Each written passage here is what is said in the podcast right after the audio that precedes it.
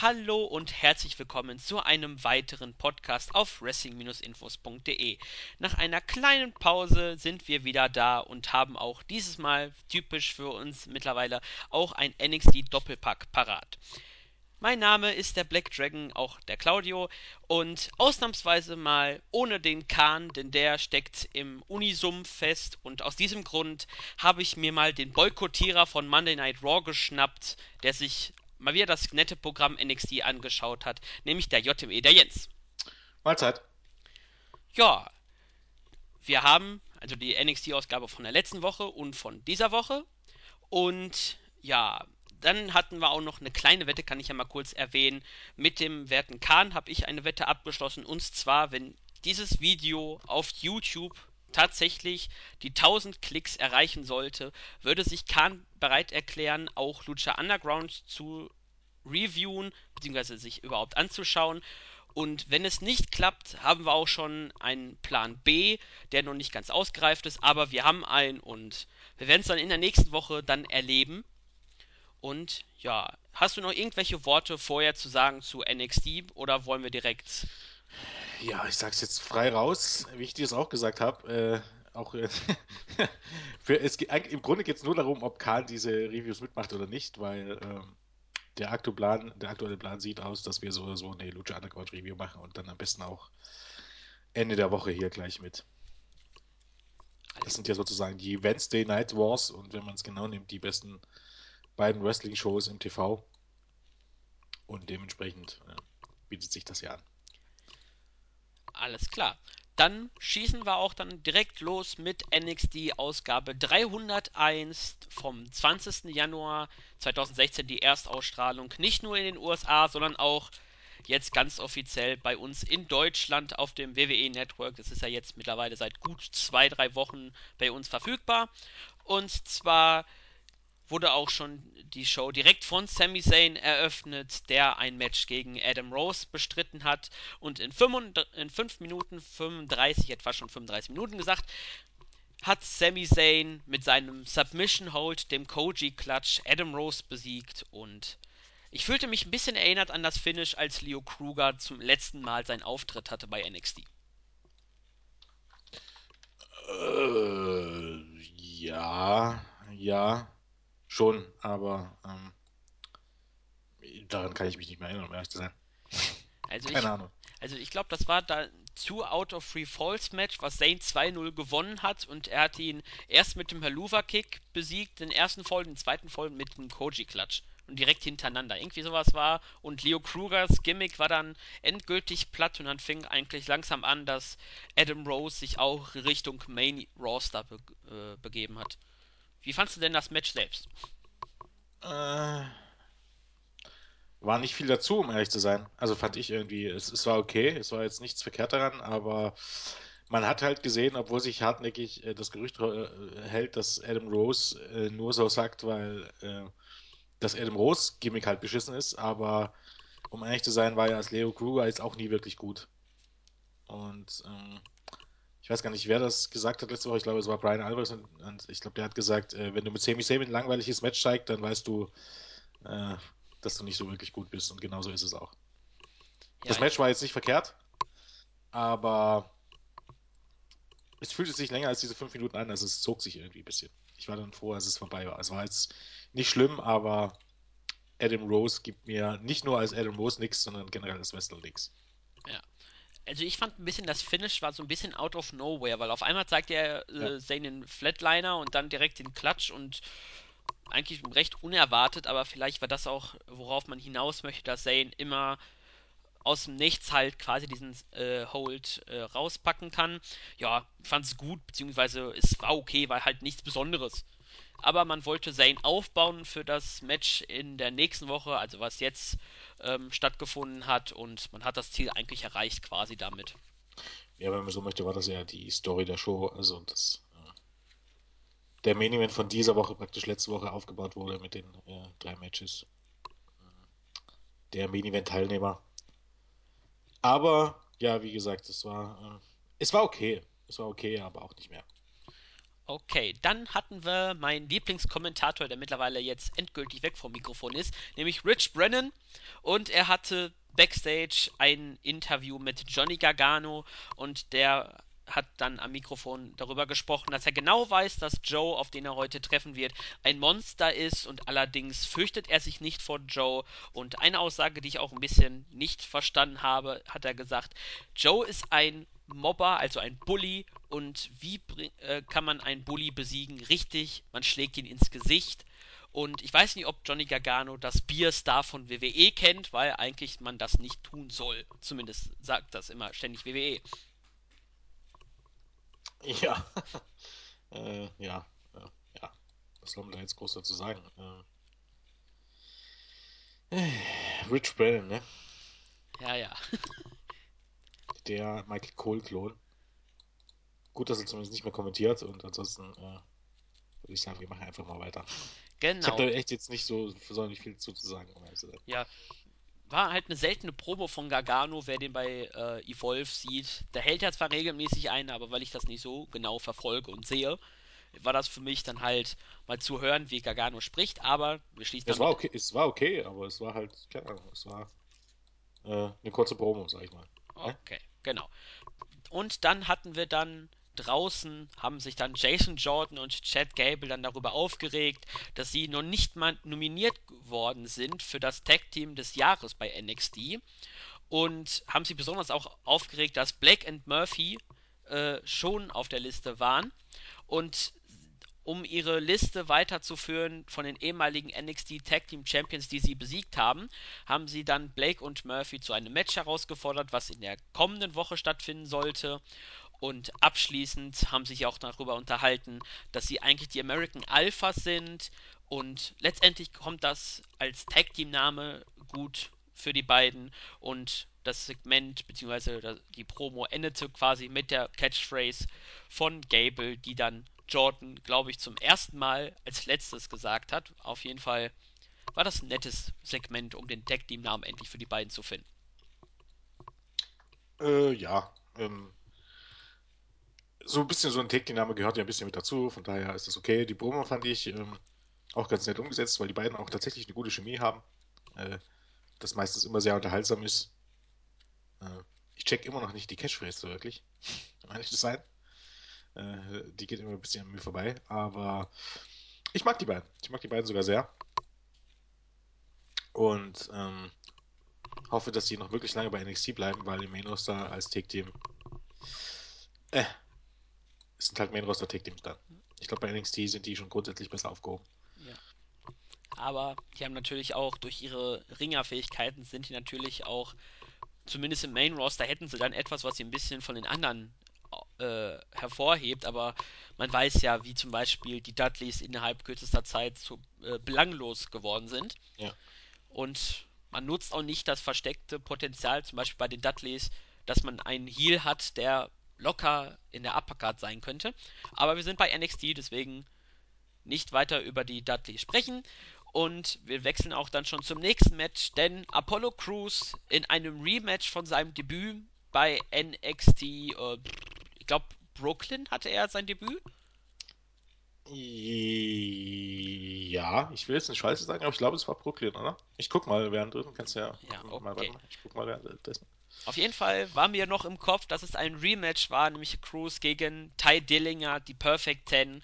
Und nach 4 Minuten 40 gab es den immer noch unbekannten Finisher, nämlich diese Back Suplex Powerbomb Kombination. Ich habe auch schon mal irgendwo in einem Taping-Bericht gelesen, dass das eine super Atombomb Powerbomb ist. Also es, es gibt verschiedene Namen dafür, auf jeden Fall diese sehr außergewöhnliche Powerbombs, nennen wir sie mal so.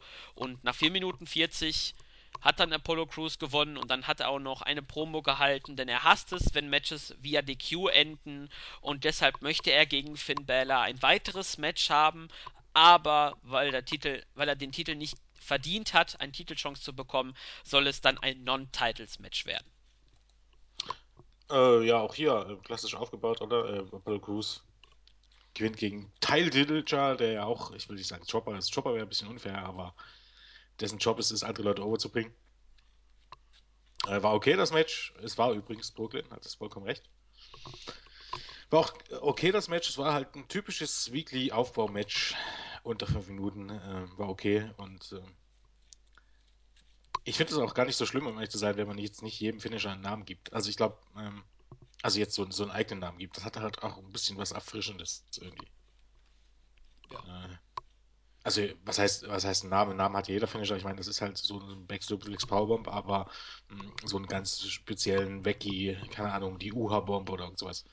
Muss ich gar nicht unbedingt haben, Ja, UH es wäre. ging. Ja, aber UH wäre jetzt in dem Fall bei Apollo Crews bei seinem neuen Namen ein bisschen verkehrt, aber Ja, äh, ich wollte es dir nur verdeutlichen. ja, ja, ich, ich weiß, worauf du hinaus wolltest. Aber ich bin ja sehr gespannt, ähm, ob er den öfters jetzt noch behalten kann. Auf jeden Fall fällt mir auf, dass seine ehemalige äh, Cruise äh, oder UH-Combination, ähm, dass sie mittlerweile kaum mehr benutzt wird von ihm. Ich glaube, bei den Hausschulen benutzt er die schon regelmäßig. Ich glaube, das hat einfach was damit zu tun. Im Moment ist man jetzt halt nur dabei, ähm, die Aktion praktisch schon als seinen zweiten Finisher zu etablieren, wie wir das kennt. Es ist ja ähnlich wie bei, der, bei, bei Charlotte mit der Natural Selection. Die zeigt sie ja auch nur noch dann und wann. Es ist meistens so, dass man immer versucht, dann einen zu etablieren und dann zeigt er eben halt nur den einen. Ob die jetzt ganz eingestampft ist, weiß ich nicht. Also ich glaube, bei Hausschuh zeigte die noch. Man weiß nie so richtig, was dahinter steckt. Es könnte natürlich so sein, dass man denkt, ähm, es ist nicht die passende Aktion für ihn als vom Look her eher wie, wie ein Powerhouse. Man, man weiß es nie genau. Also ich weiß, dass er, dass er bei House-Shows die immer noch ähm, eigentlich fast immer als Finisher benutzt. Aber wir wissen ja auch, bei Hausshows haben wir auch den Bürgermeister auf Backbreaker. Ja, lass uns nicht davon anfangen. Das ist halt das, das ist halt das Problem. Ich meine, bei allem Respekt vor Axel Tischer und so. Ähm, er soll beten, dass er dieses mit diesem Gimmick niemals, dass das schnell wieder eingestampft wird. Mit diesem Gimmick bist du dazu gebrandmarkt, selbst bei NXT zum Chopper zu sein und ins Main Roster wirst du es niemals schaffen. Also dann Ich meine, okay, ich meine, der verdient jetzt äh, bei NXT ähm, wahrscheinlich Geld oder kann seinen Lebensunterhalt mit Wrestling verdienen, aber grundsätzlich ist das ein Schritt davor, dass du deine Sachen, Sachen packen kannst und zurück nach Deutschland fliegen kannst. Damit wirst du nie irgendeine gute Rolle spielen können.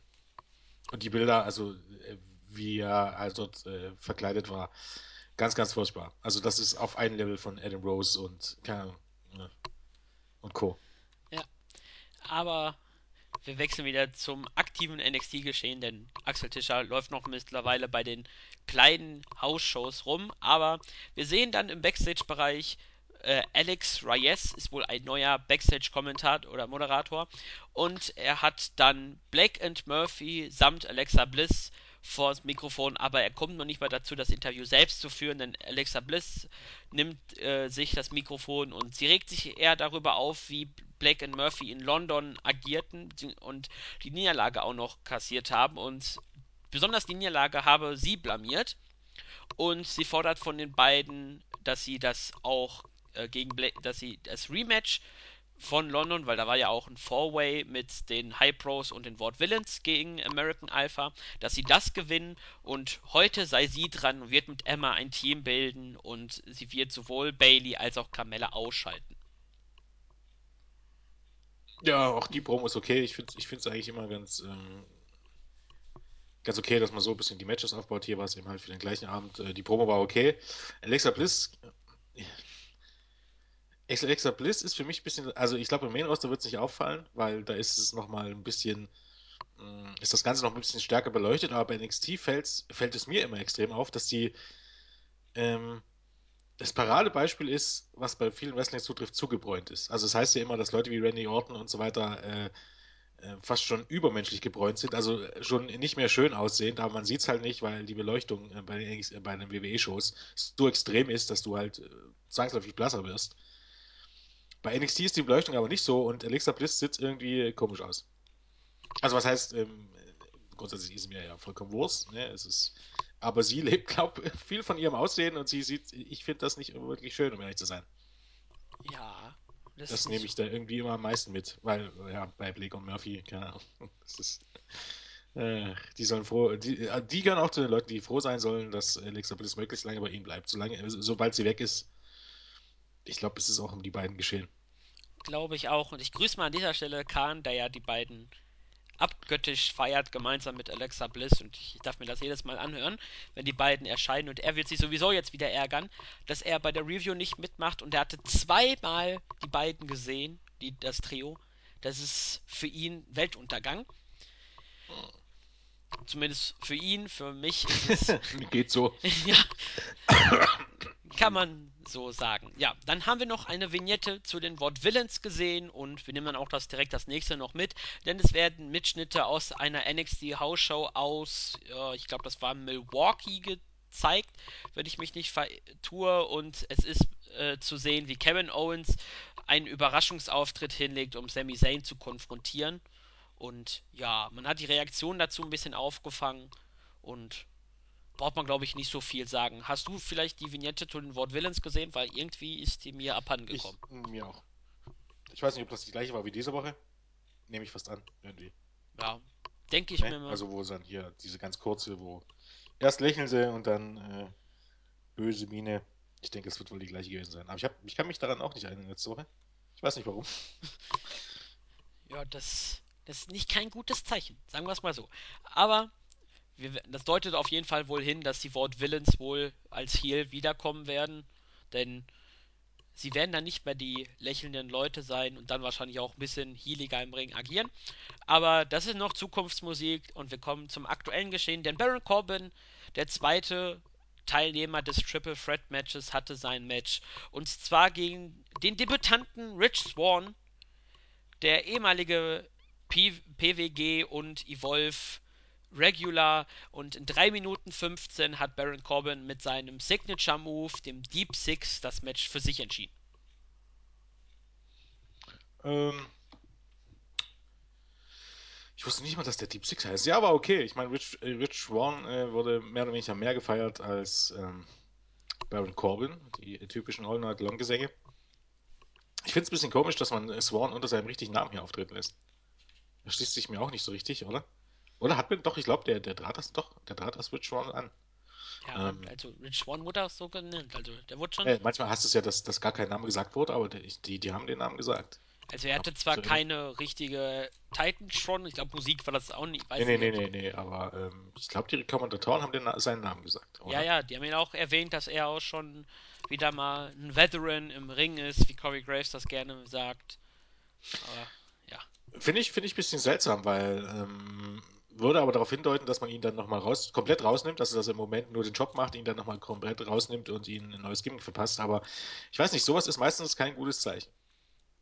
Finde ich übrigens auch bei Biff Busick, der jetzt bei den letzten Tapings unter seinem realen Namen angetreten ist. Ich weiß nicht, ich bin kein Fan davon. Ähm, es ist ein bisschen, solche Leute einzusetzen, ähm, um sie als Job bei den TV-Shows einzusetzen, ist meistens kein gutes Zeichen, weil die Leute, mit denen man wirklich was vorhat, Apollo Crews und Co., ähm, die pusht man eigentlich vom ersten Moment an, wo sie ins TV kommen. Und ähm, ich weiß nicht, Swan und Busick sind mir da ein bisschen, bisschen zu schade für.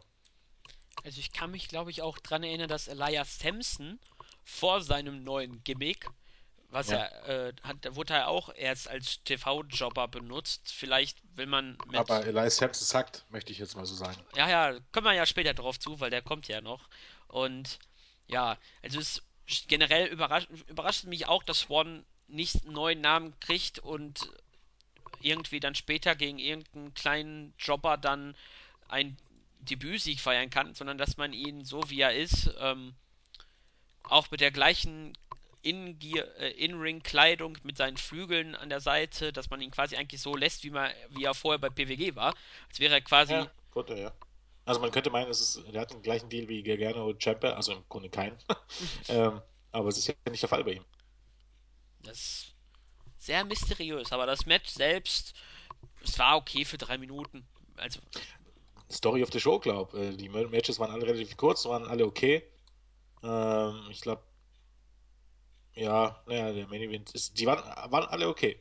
Zwar keines jetzt wirklich gut, dass man sagen muss, das muss man jetzt gesehen haben, sondern es waren drei, äh, drei Matches, um die, äh, um die Top-Leute, oder vier Matches dann insgesamt, um die Top-Leute aufzubauen, in dem, das, das äh, Frauenmatch. Ja. Ähm, ansonsten hast du ja auch schon gesagt, die All Night Long Chance. Eines der laut, lauteren Rufe von Seiten der Fans bei der Ausgabe, wenn ich noch die ganzen ähm, unter Unterstützung noch im Kopf habe.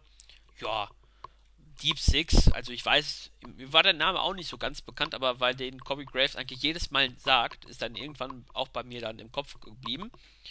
Ist halt mal eine interessante Art und Weise, ist eigentlich sowas ähnliches wie der End of Days, aber nur als Konter meistens. Aber wir werden sehen. Auf jeden Fall ein klarer Aufbausieg und ja, Ziel erreicht, würde ich mal sagen. Ja. Und dann hatten wir auch schon wieder mal Rich Brennan und diesmal hatte er Bailey und Carmella am Mikrofon. Und Carmella hat sich sehr gefreut, beziehungsweise sie freut sich wahnsinnig auf das Titelmatch. Und sie betonte, die Freundschaft mit Bailey wird auch im Titelmatch keine Rolle spielen, auch im Nachhinein wird man auch Freunde bleiben. Und Bailey hat dann gesagt, dass es heute erstmal darum geht, Emma und Alexa Bliss zu besiegen. Und dann werden sie unterbrochen von den Tag Team Champions Dash und Dawson und sie gratulieren Emma, äh, Emma sage ich schon, Carmella äh, für ihren Sieg in der Battle Royale. Doch wenn es hart auf hart kommt, dann kann sie nicht gewinnen, ebenso wie ihre beiden Freunde Enzo Amore und Big Cass. Und bevor Carmella sich irgendwie mit den beiden anlegen kann, platzt Bailey dazwischen, muss sie ein bisschen beruhigen und die Tag Team Champions gehen äh, von der Szenerie weg. Und dann können wir auch gleichzeitig mal einläuten, denn das Match, bevor es begann, wurden Bay Meller, so nennen sie sich ja auf Twitter, wurden von Bliss und Emma noch angegriffen. Ähm, das Segment war für, vielleicht für mich das interessanteste, so komisch das klingt, aber das interessanteste der ganzen Show und das erwähnenswerteste. Ähm, weil äh, Bailey und Carmella in diesem Segment äh, wirklich, also ich habe es ihnen eigentlich einfach abgenommen, dass, äh, dass sie tatsächlich Freundinnen sind. Sie kamen ähm, gemeinsam irgendwie, ähm, ja, wie könnte man das jetzt sagen, äh, süß rüber, sagen wir mal so. Und ähm, es war für mich einfach äh, glaubhaft, dass sie ähm, tatsächlich befreundet sind. Und ähm, was mich auch dazu bringt, eben äh, beispielsweise hier diese ganzen Storylines mit Lynch und Charlotte und Paige und so und hier, was hier, ähm, Pinky Swear und so. Ähm, genau das hat mir immer gefehlt. Ähm, da hat mir immer einfach so die, man hatte halt immer erzählt, dass das Freundinnen sind, aber mir hat der Grund gefehlt, warum sie Freundinnen sein sollten, nur weil Stephanie McMahon, äh, Stephanie McMahon sie eingeteilt hat, quasi. Und ähm, das war eben hier komplett anders. Und ähm, das ist mir ins Auge gefallen. Und auch Dash und Dawson. Ähm, ähm, in so kleinen Promos sind die wirklich alle gut aufgehoben. Und das war mal ähm, so ein Backstage-Segment, wie es wirklich sein sollte und wie es auch wirklich unterhaltsam ist. Es hat, hat was aufgebaut. Ähm, es war unterhaltsam und so ein bisschen das kleine Highlight der Show, wenn man so möchte. Ja, kann man so sagen. Ich fand es aber auch recht gut.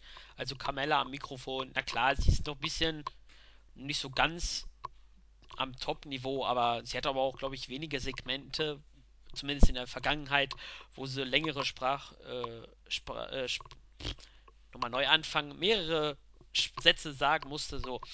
Und ja, es hat eigentlich dann zum Match geführt, auch mit der Attacke, wo man ja betonen muss, Bailey hat sich dann eine Rippenverletzung zugezogen. Natürlich äh, nur eine äh, Storyline-Verletzung, die sich dann auch im Match wiedergespiegelt hat, denn nach 6 Minuten 29 konnten Bailey und Carmella dann Alexa Bliss und Emma, die gemeinsam mit Dana Brooke äh, dabei waren, via Submission gewinnen und zwar musste Bliss im Modified Figure 4 Scis Head Scissors von Carmella aufgeben.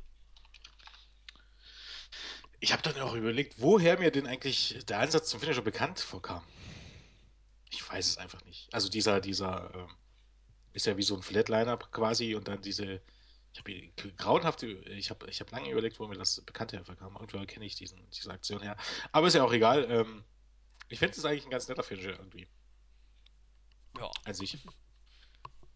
Wollte ich nur mal festhalten. Ansonsten war zu dem Match jetzt auch nicht furchtbar viel dazu, um ehrlich zu sein. Ähm, war okay.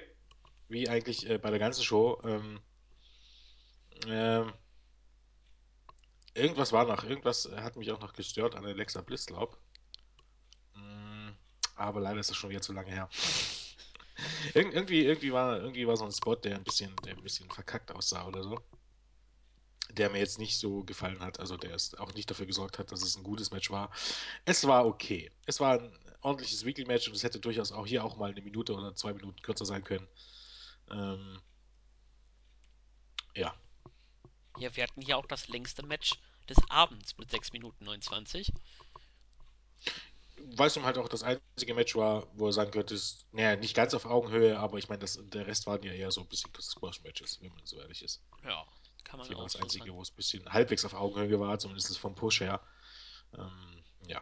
Aber ich meine, äh, macht natürlich absolut Sinn, dass die, dass die beiden, die im Titelmatch stehen, das Match gewinnen. Am Ende auch klar gewinnen. Das passt schon so. Also vom, vom Booking her gibt es, wie gesagt, an den Shows äh, nichts zu meckern. Also das ist, äh, ähm, da macht man kaum Fehler. Ja. Und mir fallen noch zwei Dinge ein, nämlich, vielleicht hast du drauf geachtet, Bailey hatte ein sehr interessantes Shirt mit Hack Like a Champ. ja, Das genau. musste ich schon lachen, warum Cena nicht so ein Shirt sich irgendwie die Idee klaut. Keine Ahnung. Aber was mir auch aufgefallen ist, das hast du ja auch schon mit Julian und Andreas bei der, Ro äh, bei der Royal Rumble Review angesprochen, nämlich das Zählen von Verletzungen. Herr Roman Reigns. Bailey hat die ganze Zeit die Verletzung an den Rippen zumindest vernünftig dargestellt, dass ihr das ein bisschen wehtut. Und das sind so wieder Kleinigkeiten, die so ein bisschen was darstellen und nicht, dass quasi, oh, die Rippen werden die ganze Zeit attackiert, damit sie keine Luft mehr kriegt und nicht, weil es irgendwie ihr dann, weil es eine Verletzung ist. Aber das waren so zwei Dinge, die ich noch zu dem Match mir so aufgefallen sind, die noch nicht erwähnt worden sind. Ich, ich ärgere mich jetzt verdammt, dass ich vergessen habe, was da noch war. Aber egal, vielleicht fällt es mir noch ein. Wir haben noch ein bisschen Zeit. Ja. Dann hatten wir äh, den NXT Champion Finn Balor beim, äh, im, beim Gespräch backstage und er hat mit William Regal gesprochen und das Non-Titles-Match gegen Apollo Crews wird stattfinden, zumindest am Zeitpunkt von der Episode 301 wurde noch nicht der Zeitpunkt genannt, wann das Match stattfinden wird. Das wurde dann eine Woche später gesagt, nämlich, dass es in der 303, also in der nächsten Woche, wird es zu diesem Match kommen. Und ja, sonderlich was erwähnen musste man, glaube ich, jetzt hier nicht. War einfach ganz okay. Und dann können wir auch schon zum Main Event springen, denn Samoa Joe holte sich seinen Sieg zum Aufbau für das Triple Threat Match gegen Johnny Gargano und konnte nach 4 Minuten 35 Gargano zum Auf, äh, Aufgeben bringen im Kokina Klatsch. Ich, ähm, ich weiß nicht, wie du es siehst. Ich war ein bisschen enttäuscht irgendwie.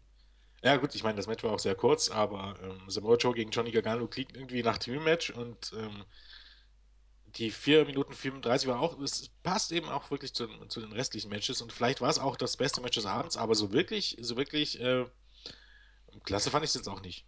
Es war okay. Das Ja, Match war okay, aber ähm, irgendwie hätte ich mir tatsächlich auch mehr versprochen, aber zugegebenermaßen, weil, was, was willst du in viereinhalb Minuten auch großartig rauszaubern? ist halt Aber so ein bisschen enttäuscht ist man halt, wenn man so ein bisschen große Erwartungen hat und dann, ähm, dann doch so ein relativ kurzes Match dabei rausspringt.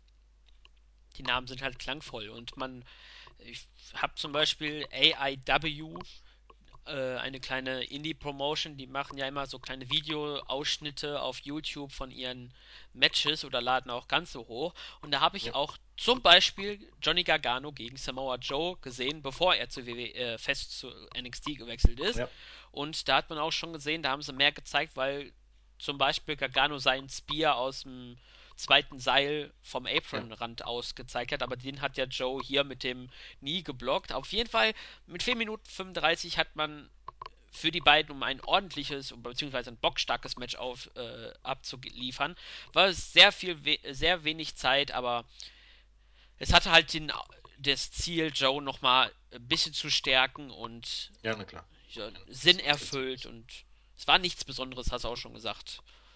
Schade drum, Ich, man äh, hätte. weil ich mich daran erinnere, ähm, vor ein paar Wochen war ja Joe gegen Ciampa und das Match war acht Minuten oder so und das Match war richtig, richtig klasse.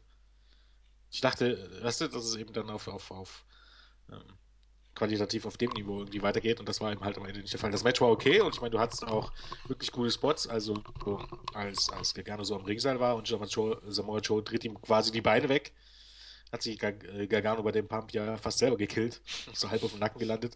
Das sah schon alles sehr cool aus. Aber es war eben am Ende dann doch, ein, na, einseitig will ich gar nicht sagen, aber es war eben halt dann doch ein sehr deutliches Match und es war eben halt einfach zu kurz dann auch für sowas. Genau. Dein Fazit vielleicht für die Show so am Ende, bevor wir dann weitergehen? Die Show war an sich okay, aber es war ein Paradebeispiel dafür, dass ähm, NXT jetzt auch nicht immer großartige Show abliefert, aber es ist halt, es ist ähm, kurzweilig. Es dauert keine Stunde, also es ist, man, man muss nicht wirklich wie bei Raw sich durch drei Stunden quälen oder sich durch zwei Stunden quälen oder was auch immer, sondern es ist schnell vorbei. Ähm, es wird im Grunde nie wirklich langweilig. Und ähm, es ist zielführend. Also spätestens, äh, da kann man sich eben halt immer sein, äh, sicher sein, spätestens beim nächsten Special ähm, wird man dafür belohnt, dass man sich auch mal eine Show anguckt, die jetzt nicht so super aufregend ist. Ähm, wenn mich jetzt jemand fragt, der halt regelmäßig NXT guckt, ob man sich die Show ansehen muss, würde ich mal behaupten, nicht, man muss sie nicht gesehen haben.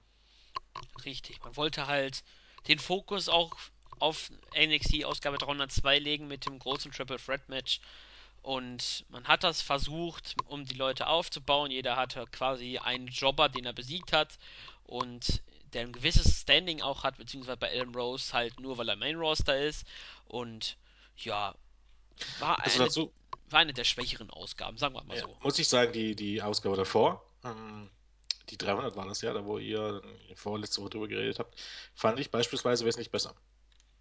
Da hattest du ja die Anfangspromo mit Zane, ähm, Joe und, und, und ähm, Corbin. Corbin, die richtig gut war. Ähm, dann hattest du zwar auch äh, so diese Cross-Matches, die aber auch jetzt nicht so schlecht waren. Okay, Elias Sams war da auch kacke. Und ich fand dann auch tatsächlich auch die Skits mit den ganzen Damen ganz okay. Ich, die Show fand ich tatsächlich ein bisschen besser. Obwohl die Battle Royale. Ja, doch, das war, das war doch das mit Eva Marie, oder? Ja, ja, ja. Mit Eva Marie und der vermutlich äh, schlechtesten, besten äh, Schauspielleistung, äh, Schauspielleistung, die es jemals gab. Ja, ja, genau Das das ist unglaublich, das. das, das war so schlecht, dass es wieder gut war. Es war so gut, dass es schon wieder schlecht war. Man kann sich einfach nicht entscheiden. Die Faust, die berühmte Faust. Und ähm, ja, aber wir wollen jetzt nicht über alte Sachen reden. Aber die Show fand ich ein bisschen besser. Die hatte einfach ein bisschen was, stellenweise was von Autounfall. Man musste einfach, man musste einfach hingucken. Während die Show jetzt qualitativ nicht schlechter war letzte Woche, aber nichts, was man jetzt gesehen haben muss. Ja, unterschreibe ich so. Ja, dann würde ich auch schon sagen, NXT 301 abgeschlossen und wir gehen dann direkt rüber zur NXT Ausgabe 302, die am 27. Januar die Erstausstrahlung in den USA hatte. Und es ging auch schon direkt wieder los, also keine Promo wieder zu Beginn, nämlich das angekündigte Tag Team Match zwischen dem neuen Team, also dem neuen Teamnamen American Alpha, Chad Gable und Jason Jordan, die auf Blake Murphy und Alexa Bliss trafen und nach 7 Minuten 22 und damit haben wir schon eine längere Matchzeit als in der gesamten 301 Ausgabe, zumindest was die Länge angeht. Und äh, Chad Gable hat Blake nach dem Grand Amplitude gepinnt. Ähm, ja, war, ich möchte jetzt nicht zu viel äh, zu äh, vorwegnehmen, aber ob man das jetzt für möglich hält oder nicht, das war schon für mich das beste Match des Abends. Und dabei war es nur ein gutes Take Team Match und kein herausragendes. Ähm, ja, Chad Gable und Jason Jordan sind ein, sind ein ähm, klasse Take Team und sind auch immer sehr over. Ähm, jetzt, die, ich, ich hatte den Eindruck, dass die Zuschauer schon irgendwie ein bisschen müde waren. Äh, das zog sich aber über die ganze Show hinweg, weil ich habe die schon laut erlebt. Aber ähm, war ein absolut ordentliches Match, weil American Alpha eben auf dem Weg zum, das ist ja nur kein Geheimnis und auch kein Spoiler, auf dem Weg zum äh, Take Team Championship Match. Und dafür baut man sie auf und dafür ähm, dürfen sie regelmäßig gegen andere etablierte Tag Teams gewinnen. Und Blake und Murphy, deren Job ist es halt mittlerweile, ähm, weiß nicht, ob was damit zu tun hat, dass einer von den beiden, ich weiß nicht mehr, wer es war, ich glaube Blake, äh, im Sommer erwischt wurde.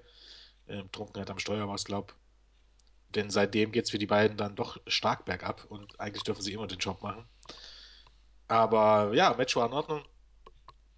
War ein gutes Tag Team Match. Ähm, ja. Ja. Auch hier habe ich wieder mein Detail für Cellen gefunden, denn es gab ja ein, dieser eine Spot, wo sich Murphy, ich habe mir mittlerweile auch eine Brücke gebaut, wie man die beiden auseinanderhalten kann. Blake, das B steht für blond, daher habe ich kein Sind beide Problem. blond? Nee, der eine ist Ja, irgendwie okay, der andere ist ein bisschen, ein bisschen, dunkler, ne? Ja, also man hat auch immer eine längere Hose, aber das ist jetzt nicht eine Detailsache. Auf jeden Fall, äh, Murphy hat sich bei einem Leapfrog am Knie verletzt und man hat dann gesehen, wie er dann, als der Referee sich um ihn gekümmert hat, eine Handbewegung gemacht, dass Blake dann in das Match eingreifen sollte, Gable hat ihn abgewehrt und dann gab es einen Chopblock gegen das Knie, das wurde dann auch sehr stark bearbeitet und wer beim Pin drauf geachtet hat, Gable hat das verletzte Bein hochgenommen, was ich, wenn man auf so eine kleine Detail mal achtet, wieder sehr gut finde. Ansonsten war es ein recht gutes Match. Ähm, ja, der Kommentator, ich weiß jetzt gar nicht mehr wer von den beiden, auf jeden Fall haben sie gesagt, dass sie alle NXT Tag Team Champions von NXT in der Historie besiegt haben. Da fällt mir auf, nein, haben sie nicht. Die Wyatts zum Beispiel, da hatten sie noch nicht eine Begegnung mit. Und ja, ansonsten, was kann man auch schon ein bisschen vorwegnehmen, war wohl das beste Match des Abends. Jo. Ja. Punkt, kann man da ja. nur sagen. Und ja, dann würde ich das zustimmen und dann gehen wir auch schon zum nächsten Segment, nämlich Backstage. Sind Emma und Dana Brooke wieder beim gleichen Alex Reyes wie letzte Woche, wo auch Emma äh, bzw. Dana sich über den Namen ein bisschen lustig gemacht haben, weil sie, weil sie ihn anders bezeichnet hat. Auf jeden Fall haben sie über Carmella abgelästert und laut Emma und Brooke kann Carmella im Ring nichts. Selbst gegen Blue Pants musste sie ja schon eine Niederlage einstecken und Emma konnte sich auch den Spruch nicht drücken. Wo ist sie denn aktuell? Also in Bezug auf äh, Blue Pants und wir können die ganzen das Ganze noch mit dem Videopackage für Asuka auch noch mit einschließen, denn da wurde auch noch ein kleines Package zu der Japanerin gezeigt, um sie ein bisschen zu hypen. Äh, zu der Promo an sich habe ich gar nicht viel zu sagen. Es war eine ordentliche Promo, sage ich mal. Aber ich weiß nicht, ob nur mir das aufgefallen ist, äh, aber irgendwie war die Perspektive seltsam. Also man soll jetzt nicht unfair sein, aber man, man ich hatte fast den Eindruck der Zwischenzeitlich, als wenn das irgendwie in, in ein Rip gewesen wäre oder so, weil man es auch später nochmal erwähnt hat. Dana Brooke sah echt aus wie Miss Piggy. Die sah. Also Dana Brooke ist ja ähm, eine gute alte äh, Fitness. Ähm, ähm, Fitness. Ähm, Model. Ja, Fitnessmodel und, und eben hier, ja, was Bodybuilding, bla bla bla. Und die ist dementsprechend ja wahrscheinlich sehr, sehr gut austrainiert und so. Und die sah hier fast regelrecht dick aus. Und Emma auch. Also bei Dana Brooke ist mir auch aufgefallen, aber Emma habe ich Die sahen beide unglaublich trall aus. Trall ist, glaube ich, der richtige Eindruck. Und da dachte ich mir, ha. Und das ist mir dann erst richtig aufgefallen, als dann das andere Segment kam mit Enzo, Colin und, und ähm, also Becase und Carmella. Da war das nicht der Fall. Hier sahen die, hier sahen alle drei, also auch der, der random äh, Interview, ich glaube, das war dieser Alex Reyes oder so. Ja. Auch wieder so ein absoluter Geek. Ähm, die sahen alle unglaublich breit aus. Und das muss ja fast mit Absicht gewesen sein. Auch Emma sah breiter aus als das. Äh, Emma ist ja auch, wenn man so möchte, nur fast nur so ein Strich in der Landschaft. Was ist da passiert? Das ist mir dann erst aufgefallen, als dann, ähm, als dann ähm, irgendwann später, das war glaube ich in der Promo mit, mit, mit, mit Enzo, Cassie und Carmella, oder es war einer von den Kommentatoren, ich weiß es nicht mehr ganz genau, hat jemand ähm, in, in Richtung von Dana Brooke gesagt, Miss Piggy. Habe ich gar nicht drauf geachtet. Und da dachte ich mir, okay, das macht irgendwie Sinn. Denn tatsächlich sah Dana Brooke aus wie Miss Piggy. Hm. Guckt euch das Spaßesalbum mal an. So sieht Dana Brooke normalerweise nicht aus. Das ist, als wenn man irgendwie absichtlich eine komplett, ähm, komplett andere Perspektive genommen ist, um sie möglichst fett aussehen zu lassen. Unglaublich. Naja. Ja. Muss ich mir mal dann nochmal zu Gemüte führen. Dann werde ich auch im Board schreiben, ob mir dann aufgefallen ist, dass Jens mit seinem Miss Piggy Aussehen dann recht hat. Aber mir ist schon aufgefallen, diese etwas seitliche Perspektive, die sie genommen haben, das war nicht so eine ganz gute. Da sahen alle wirklich ein bisschen breitmäßig, breiter ein bisschen aus, wenn ich mich gerade dran erinnere. Aber ja, braucht man nicht großartig sagen. Ja, Videopackage zu Asuka war okay. Oder? Ja, ja. war halt ein Video-Package. Ich weiß nicht, ich habe so, so Video-Package. Ja, war okay, na klar, war okay. Ja, sagen wir es mal so, es wird auch nicht das letzte sein, denn man hat Video-Packages immer gerne in der Show eingestreut. Aber wir kommen zum nächsten Match und ja, Nia Jax ist wieder da, nachdem sie in, vor zwei Wochen nicht die Erlaubnis hatte, um in der Battle Royale anzutreten und Eva Marie, die sie am Ring begleitete, eine schauspielerische Meisterleistung ablieferte. Ähm, hatte ein Squash-Match nach 2 Minuten 15, musste die arme Liv Morgan den Leg Drop abkriegen und das Match war dann auch schon vorbei. Gut, möchte ich mal sagen. Gut, dass es schnell vorbei war. Ähm, mir schoss wirklich schnell durch den Kopf, der beste Worker in und um den Ring äh, war der Referee. alias, äh, also Drake Roots, alias Drake Younger. Der sich bestimmt ein bisschen in den Arsch beißt, ähm, dass er nicht noch ein bisschen gewartet hat, bis er zu WWE wechselt, weil ich glaube, jetzt hätte er auch als Western eine Chance. Aber äh, genug davon. Nee, das Match war nicht gut. Ich äh, habe auch gerade versucht zu überlegen, welche Daseinsberechtigung Liv Morgan hat. Denn eigentlich ist sie ein ziemlicher äh, Klon von Alexa Bliss, oder? Ja, sie Die sieht fast genauso aus. Sie hat halt andere Klamotten an, sieht aber fast genauso aus und äh, ist wrestlerisch natürlich, ähm, dadurch, dass Alexa Bliss schon ein bisschen mehr da ist und Alexa Bliss ist schon nicht lange dabei und nicht herausragend gut, aber Liv Morgan ist natürlich noch viel grüner als Alexa Bliss und da frage ich mich, was genau will man mit Liv Morgan? Wenn wir sie mit Alexa Bliss als Zwillinge auftreten lassen, das würde nämlich gut passen. Man braucht vielleicht einen Face-Jobberin, sagen wir es mal so. Und ansonsten war das Match nix, um ehrlich zu sein. Ja, mir ist auch aufgefallen, so manche Moves sahen auch nicht so ganz perfekt aus, dass Nia Jax Schwierigkeiten hat, sie aufzufangen. Ist mir aufgefallen, dass sie da so ein bisschen nachgreifen musste. Aber Ja. gut, dass das Match nach 2 Minuten 15 vorbei war, denn Ja, auch so, dass das Selling von Nia Jax, das war wieder Das ist unter aller Kanone. Ihr Entrance-Musik, es passt überhaupt gar nicht. Sie soll das große böse Monster sein und kommt dann so lustig poppiger. Das ist ein ganz großer Kritikpunkt, äh, was ich auch bei NXT versetzt, was ich auch im Main-Roster sehe. Ähm, jetzt bei Raw war es, glaube ich, wieder, ich habe es nicht gesehen, aber Flow Rider in früheren Zeiten, und das hat jetzt gar nichts mit Musikgeschmack zu tun, sondern nur so generell. In früheren Zeiten war es einfach so, äh, Wrestling war irgendwie Badass oder so. Und heutzutage hast du es immer wieder, dass es mit lockiger, flockiger, lustiger Popmusik à la Flow Rider oder hier bei Nia Jax, wer auch immer das singt, das passt nicht. Das passt einfach nicht. Es wirkt für mich falsch, möchte ich mal so sagen. Wo sind die Zeiten hin, in dem es eben normal war, dass die Leute Motorhead-Musik hatten und jetzt halt macht Flow Rider die äh, Titelmusik für WrestleMania. Ich meine, vielleicht wahrscheinlich immer noch besser als der andere, der dürre Hämpfling da, wie hieß der?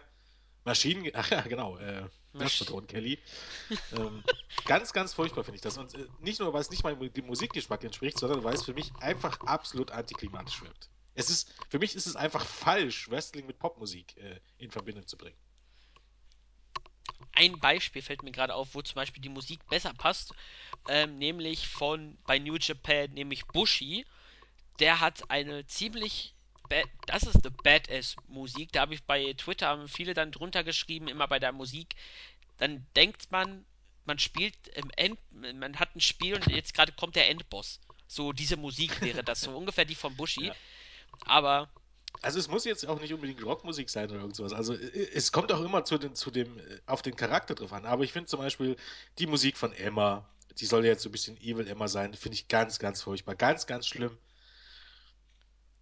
die Musik von Nia Jax, die passt gar nicht zu ihr. Ich meine, äh, zu jemand wie Eva Marie passt natürlich so, so ein bisschen locker flockig äh, Popmusik, aber man darf das einfach nicht übertreiben. Wenn, wenn ich, selbst wenn ich eine Heel Diva habe und die kommt zu fröhlicher Popmusik rein, das ist absolut antiklimatisch. Ja, da fällt mir auch zum Beispiel Carmella, die hat ja so ein bisschen Hip-Hop, aber das passt Das aber auch ist, zu das ist ihrem okay. Gimmick. Ja, es passt zu ihrem Gimmick. Wenn es zu ihrem Gimmick passt, okay. Ähm, Absolut kein Problem.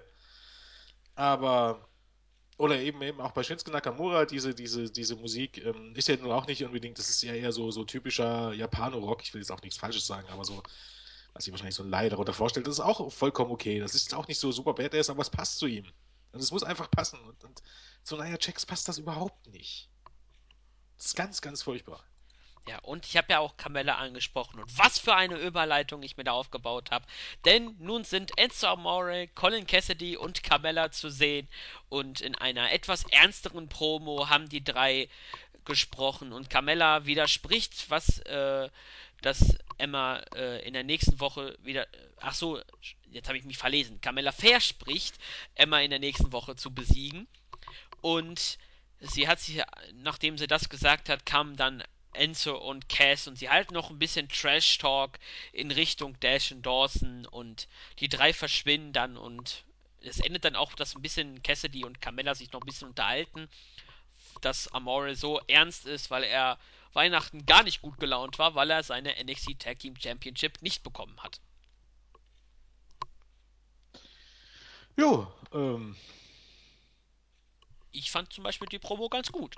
war Weil, auch ganz gut. Auch, auch ähm, ähm, äh, ja, war, war ganz gut. Ähm, gibt es nicht viel auszusetzen. Auch äh, Enzo und Big Cass ein bisschen ernster. Ähm, die, diese, diese kurzen Promos, ähm, die finde ich eigentlich meistens ganz gut, tatsächlich. Ja, absolut. Gibt es nichts dran auszusetzen. Es war jetzt auch nicht überragend, aber es passt halt einfach ins Bild oder den Aufbau ähm, der Shows und so. Und ähm, äh, ja, gut. ja. Und dann hatten wir auch dann noch ein Videopackage zu Baron Corbin. Und ja, da braucht man auch nicht drüber groß unterhalten, auch wenn Baron Corbin im Board ein paar Unterstützerinnen hat. Ich betone weiblich. Aber es gibt natürlich auch männliche Unterstützer von Baron Corbin, wie zum Beispiel Khan, der ja doch Baron Corbin sich verbessert, verbessert sieht, aber der kommt ja noch später. Und wir schalten dann erstmal zu einem überraschenden, aus Sicht der Kommentatoren, Comeback, denn ja, er lebt noch und er ist noch bei WWE unter Vertrag. Alex Riley. Und er hatte ein Match gegen Bull Dempsey und nach 2 Minuten 7 hat der ehemalige Contender auf der United States Championship, ja, er hatte mal eine Chance, The Miz fast zu besiegen. Und dann kamen andere Stories, die ihn nach hinten geschmissen haben. Und nach einem Running Knee hat er dann Bullfit besiegt und da kann man auch schon die Promo nach dem Match auch noch mit reinnehmen, denn Alex Riley ist alles andere als gut drauf, denn er ist sehr verärgert und fragt sich, warum die Fans überhaupt überraschen, dass er zurück ist. Ähm, er sagt, dass er sehr lange verletzt war und er hat sich auch im ständigen Kontakt mit Stanford, also dem Haupt, äh, Hauptquartier von WWE, äh, hat er sich im ständigen Kontakt befunden. Er hat ihn ständig geschrieben äh, wie es ihm geht, wann er wieder fit ist und man macht keinerlei Sachen, um ihn irgendwie groß anzukündigen für sein Comeback und das ist nämlich bei Sami Zayn passiert, denn man hat ihm genau gezeigt, wann Sami Zayn zurückkommt. Man hat auch gezeigt, was Apollo Crews zum Frühstück futtert und jedoch hat man ihn hat man nie etwas für ihn gehört, äh, für ihn gezeigt oder auch von ihm gehört und damit hat er auch gleich auch seine quasi beantwortet, ja, die Fans sind überrascht. Ja, Alex Riley ist zurück. Yay! Ja, ich weiß nicht, was ich zu dem armen Jungen sagen soll. Ähm, er ist 34, äh, damit älter als Sami Zayn, älter als Apollo Crews, ein bisschen jünger als, ich glaube, oder fast gleich als mit Finn Balor. Hat ja auch gesagt, dass er acht Jahre, ähm, acht Jahre Wrestler ist. Da muss man überlegen, der hat mit 26 angefangen, was schon vieles aussagt. Der wird keine große Karriere haben, um ganz ehrlich zu sein. Weil er ist in Ordnung. Er sah hier ein bisschen aus, ich konnte mich nicht entscheiden, ob er aussah wie, ähm, wie Sean Ricker, also Eli Drake, der jetzt bei TNA ist, oder wie Michael Elgin, wie ein bisschen dünnerer Michael Elgin vom Gesicht her. Hatte äh, je nach Einstellung äh, Ähnlichkeit mit beiden. Er hat, er hat sicherlich einen guten Körperbau, aber ähm, ich weiß nicht. Äh, Alex Riley, er hatte mal eine Chance und der geschrieben, das Jahr 2011.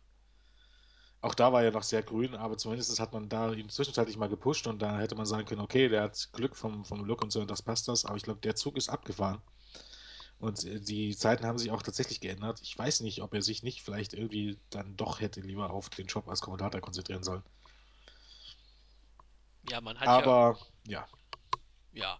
Also ich finde zum Beispiel, wenn wir nochmal das Thema Musik aufgreifen, er hat eine der besten oder besseren Musiklieder von er der gutes WWE. Team. Ja, ja auf jeden Fall. Er hat äh, zumindest eins, ähm, was im Ohr bleibt was man nicht vergisst. Und das ist ja auch Richtig. tatsächlich gut. Ja. Ansonsten die Promo war auch ganz okay. War auch okay, ja, sicherlich. Es ist Ja, halt das einfache Problem, dass jemand wie er nie, bei NXT nicht zum Zuge kommen wird. Er ist jetzt, er ist nicht das Monster und er ist nicht der, der, der, der High-Level-Top-Worker. Dementsprechend wird er eher auf dem Level eines Ty Dillingers und Co. landen. Wenn das okay für ihn ist, äh, ist halt auch die Frage, ob Alex Riley noch einen Main-Roster-Vertrag hat. Das ist interessant zu. Ich glaube, die, die, die, äh, am besten ähm, Leute wie, wie Zack Ryder, äh, Alex Riley, Emma und so, ich glaube, denen scheint tatsächlich die Sonne aus dem Arsch bei NXT. Bei Alex Riley weiß ich es nicht, weil die waren im Main-Roster, haben dementsprechend den Main-Roster-Vertrag und dürfen jetzt bei NXT, wo es ja doch ein bisschen entspannter zugeht und so, dürfen die abliefern und zeigen, was sie wollen. Das wird auch, auch für andere Leute wie Finn Bela gehen, der ja durchaus zumindest wahrscheinlich im mittleren sechsstelligen Bereich verdient. Ähm, ich glaube, dem geht es da richtig gut. Äh, während viele andere, die ja eben mit, mit relativ wenig Geld abgespeist werden und darauf hoffen müssen, dass sie endlich ins Main Roster kommen. Ich glaube, am besten geht es dir, wenn du schon mal im Main Roster warst, wieder zurückgestuft wurdest und bei NXT jetzt bist und trotzdem bezahlt wirst wie vorher im Main Roster. Ich würde, mich würde interessieren, ob es auf Alex Riley auch zutrifft. Ja, ist, ist interessant zu erfahren. Ähm, was wollte ich denn noch zum. Ach, genau. Denn Alex Riley hat ja gesagt, er ist seit acht Jahren im Wrestling-Geschäft und er ist so weit gekommen.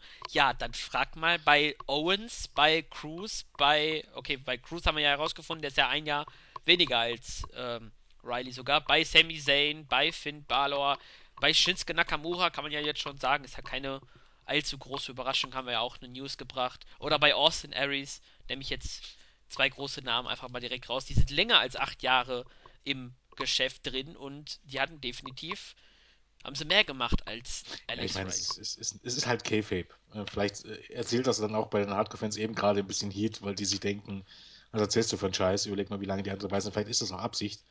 Weil bei Riley muss man ja auch sagen, ähm, ist ja nicht so, dass der sich irgendwo durchgekämpft hat, sondern der wurde von WWE verpflichtet und wurde dort ausgebildet.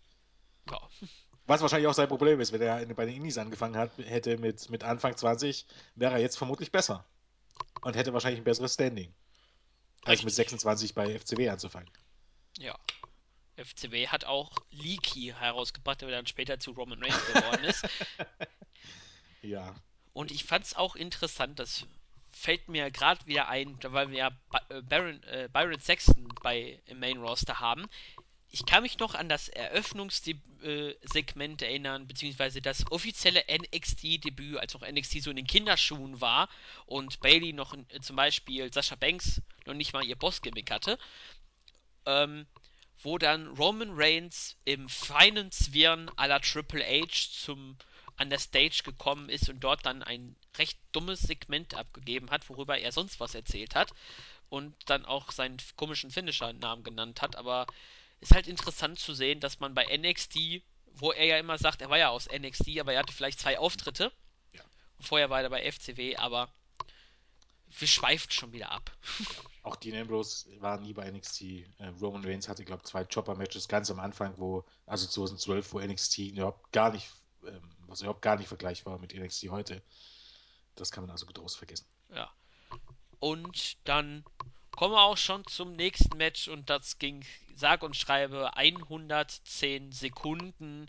Denn Elias Sampson, der Drifter, dessen Gimmick auch den Moderatoren immer noch ein Fragezeichen ist, gewann gegen John Skyler via Pin nach einem Neckbreaker und braucht man überhaupt ein Wort darüber äh, fallen über Samson? Ich fand ihn, ich finde ihn langweilig, ich verstehe sein Gimmick nicht und was auch immer. Nee, nee. Ja, ganz ehrlich, äh, Elias Sampson sagt ziemlich hart im Moment. Ich finde den. Nee. Er ist nicht wirklich gut. Das Gimmick ist bescheuert. Ich meine, das ist so ein Gimmick, wo man immer noch. Erst in den 90er Jahren, das ist so ein Ringmaster-Gimmick. Wo er sagen könnte, änderst ein bisschen was ab und dann wird das Stone Cold raus. Also das hätte, hätte früher funktioniert. Heutzutage, ich sehe nicht, warum jemand, warum so jemand irgendwann im Main Roster landen sollte. Ja. Er ist auch schon eine Weile Wrestler, glaub. Ähm, hat sich bloß, bloß in den Indies. Ich, ich, wie er bei WWE gelandet ist, ist mir ein Unding. Ähm, er ist, glaube ich, 1,85 oder so, also ist noch nicht mal, dass du sagen könntest, der ist jetzt irgendwie so ein Monster, den, den musste WWE verpflichten. Das ist, er hat eigentlich, ähm, natürlich bei NXT, er ist größer als viele Indie- Indie-Leute, aber der war als, als ähm, Gott, ich weiß gar nicht, ich glaube Logan, irgendwas, war er in den Indies unterwegs und hat dort auch schon so ein ganz paar Jahre für, die kleinen Indies geguckt. Er hat nie auf sich aufmerksam gemacht, bevor er dann irgendwann vor zwei Jahren bei WWE gelandet ist. Mir ein Unding, wie man auf solche Leute kommt. Das war, der Name lautete Logan Schulow. Ja, spektakulär. Ja. Ja, wie es ist, äh, er sieht aus wie Demi Sando. Dann auch noch dazu sagen. Nö, brauche ich nicht. Nee, ich auch nicht. Deswegen können wir das dann getrost, getrost weglassen. Und wir sehen dann auch noch die Hype Bros, nämlich Zack Ryder und Mojo Rawley. Und sie haben versucht, zu verstehen, was die Vaudevillains mit dem letzten Videos bezwecken wollen und sie haben eigentlich dann viel Mist gelabert von wegen, dass sie, äh, dass Rawley ständig bei den in den Clubs die Mädels aufreißt. Äh, er beobachtet Ryder beim Schlafen. Dann hat er eine schreckliche Hose auch noch getragen. So eine Hose, die mich an John Cena in Japan erinnert, bei einer Hausshow. Da hat er ja auch so einen Autounfall angehabt. Und ja, auf jeden Fall, Ziel des Ganzen war, dass es in der nächsten Woche zum Match Hype Bros gegen die Wort Villains kommt. Ja, ich bin großer Fan davon, in so kleinen Promos äh, Matches für die nächste Woche anzukündigen. Ja, was, was eigentlich bei Raw auch komplett fehlt. Großer äh, Fan davon, sowas zu bringen, aber die Promo war, boah, Gott, sind die nervig. Das auch Mojo Rawley. Meine Güte auch so ein Typ, dass, wo du dich fragen musst. Ich meine, man verpflichtet immer mehr Leute.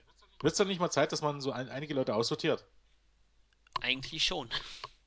Liegt das, liegt das jetzt nur an mir? Und, und ähm, Zack Ryder hat eine gewisse Fanbase, ähm, er hat eine gewisse Unterhaltungskraft, ähm, er ist ein anständiger Wrestler, als, gerade als, als, als ähm, ja, so als Undercard äh, im Gig ist er auch heute noch absolut zu gebrauchen und wenn es nur ist, um äh, die Leute bei NXT overzubringen.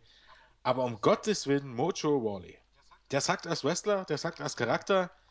Ähm, ich hatte neulich auf dem Network äh, Breaking Ground geguckt. Ähm, der ist ja offensichtlich im, im, im realen Leben genauso.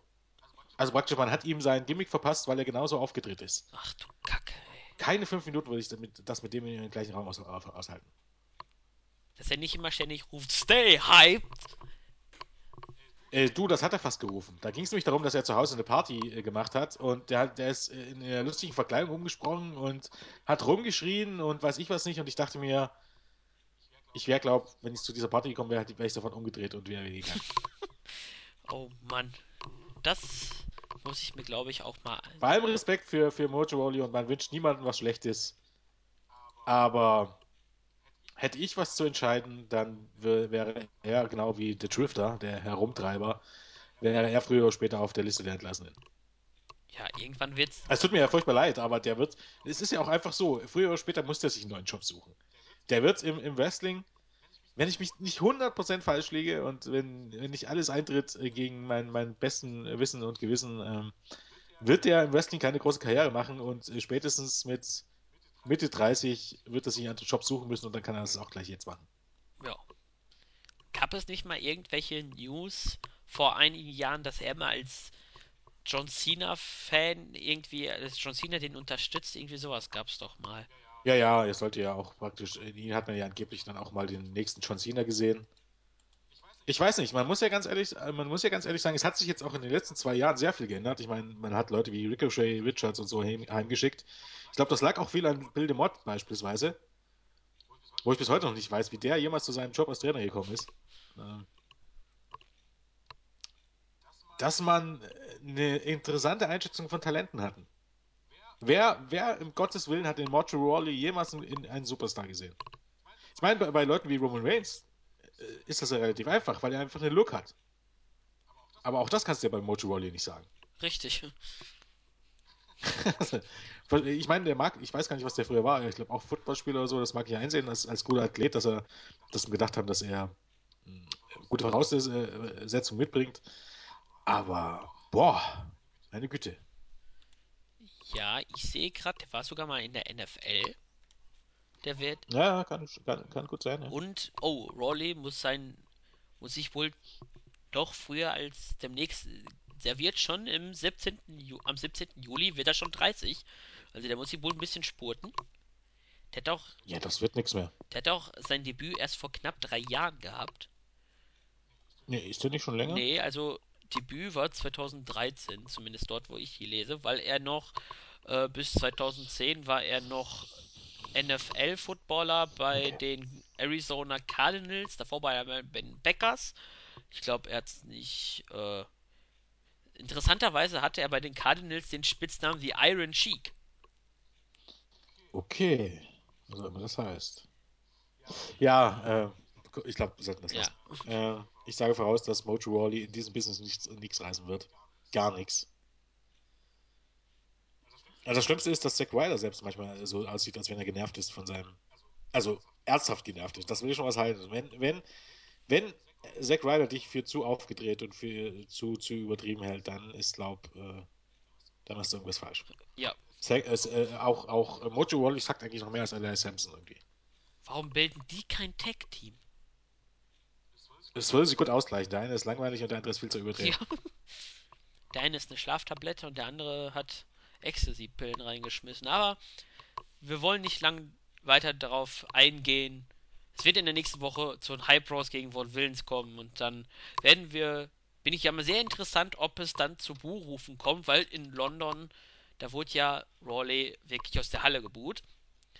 Und wir kommen dann auch schon zum Main Event, nämlich das Freeway oder Triple Threat Match um den Nummer 1 Herausforderer für Finn Balor und in 12 Minuten 38, das längste Match von den beiden Ausgaben, hatten wir ein No Contest, man kann es auch Double Submission nennen, denn Sami Zayn, Samoa Joe haben via Submission gegen Baron Corbin gewonnen, denn Corbin befand sich im Sharpshooter von Sami Zayn und Joe ist dann noch hinzugekommen und hat gar nicht mal so dumm noch den Crossface angesetzt. Und das war für Corbin dann doch zu viel und er klopfte ab. Und dann im Nachhinein feierten Zayn und Joe ihren jeweiligen Sieg, weil sie natürlich dachten, sie hätten gewonnen. Und dann fällt ihn, ist ihnen aufgefallen, nee, warum jubelt denn der andere? Es kam zu einer Diskussion und auch William Regal kam zu Ring und hat den Referee gefragt, was jetzt nun los ist. Und er sagte nur nah an der Kamera, die Fans haben auch gerufen, we can't hear you, also wir können dich nicht hören. Entschuldigung, denn äh, wie das Finish ausgegangen ist, muss ich das nochmal ansehen und damit ist NXT geendet. Ja, puh. Also das ist ja eigentlich eher so ein Match gewesen, wo man äh, durchaus sagen könnte, da hat man sich drauf gefreut und hat, ist mit großen Erwartungen rausgegangen und das war ein großer Fehler. Denn ich fand dieses Match schlecht.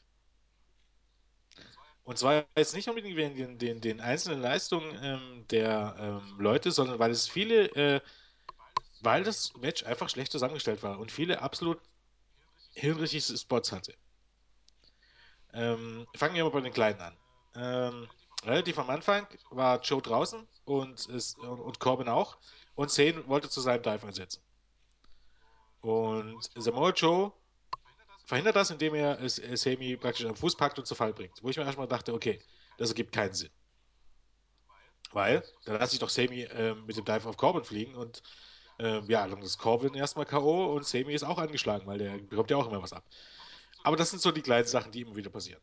Dann wird es aber ziemlicher Bullshit. Dann waren alle drei draußen. Der Referee stand im Ring und hat natürlich auch nicht gezählt, weil es ein Triple Threat Match. Trotzdem hat Samoa Joe, als er Zane und Corbin außerhalb des Rings abwechselnd attackiert hat, sich mehrmach, mehrmals, mehrfach in den Ring gerollt, um den Count abzubrechen. Den Ten-Count des Referees. Nur hat der Referee nicht gezählt, was ein Freeway-Match war. Da dachte ich mir so, hat man sich diesen Spot vorher ausgedacht? Oder hat Samoa Joe, Samoa Joe, der ist wie lange im Business? 15 Jahre? 16 Jahre? Länger? Keine Ahnung. Sollte er das nicht besser wissen? Dann ging es weiter, dann ging es im Ring.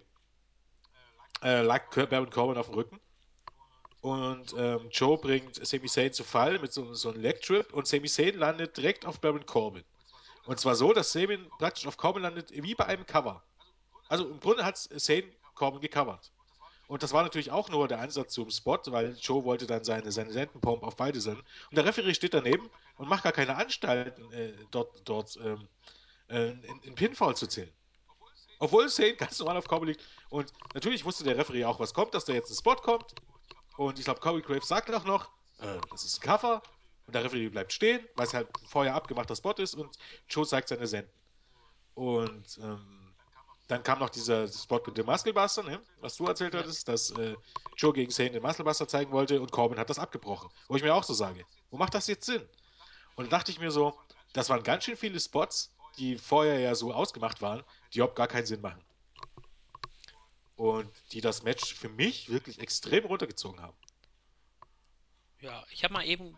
Ich fand das nicht gut. Ich habe mal eben geschaut, Joe ist seit 1999 hat er. Äh, Ich weiß nicht, wie sowas passieren kann. Ich weiß es einfach nicht. Also ich weiß nicht, ob er irgendwie im Kopf hatte, es gibt einen Count, deswegen rolle ich mich immer ab und an ein. Es gab ja keinen Ja, das, Count. ich weiß ja nicht, ob er im Kopf gedacht hat, dass es einen gibt. Auf jeden Fall hat er ihn nicht gehört. Äh, wahrscheinlich war er so in einem Matchverlauf drin, dass es einfach vergessen hat.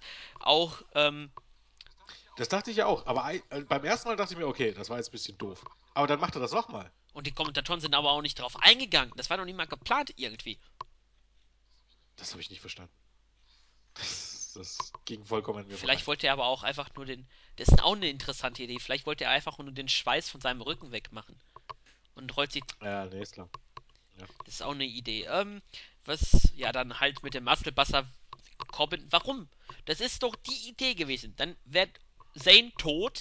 Du hättest dann Joe einfach billig aus dem Ring schmeißen können und dann abstauben. So ähnlich wie Jack Swagger und Mark Henry bei der Pre-Show beim Rumble.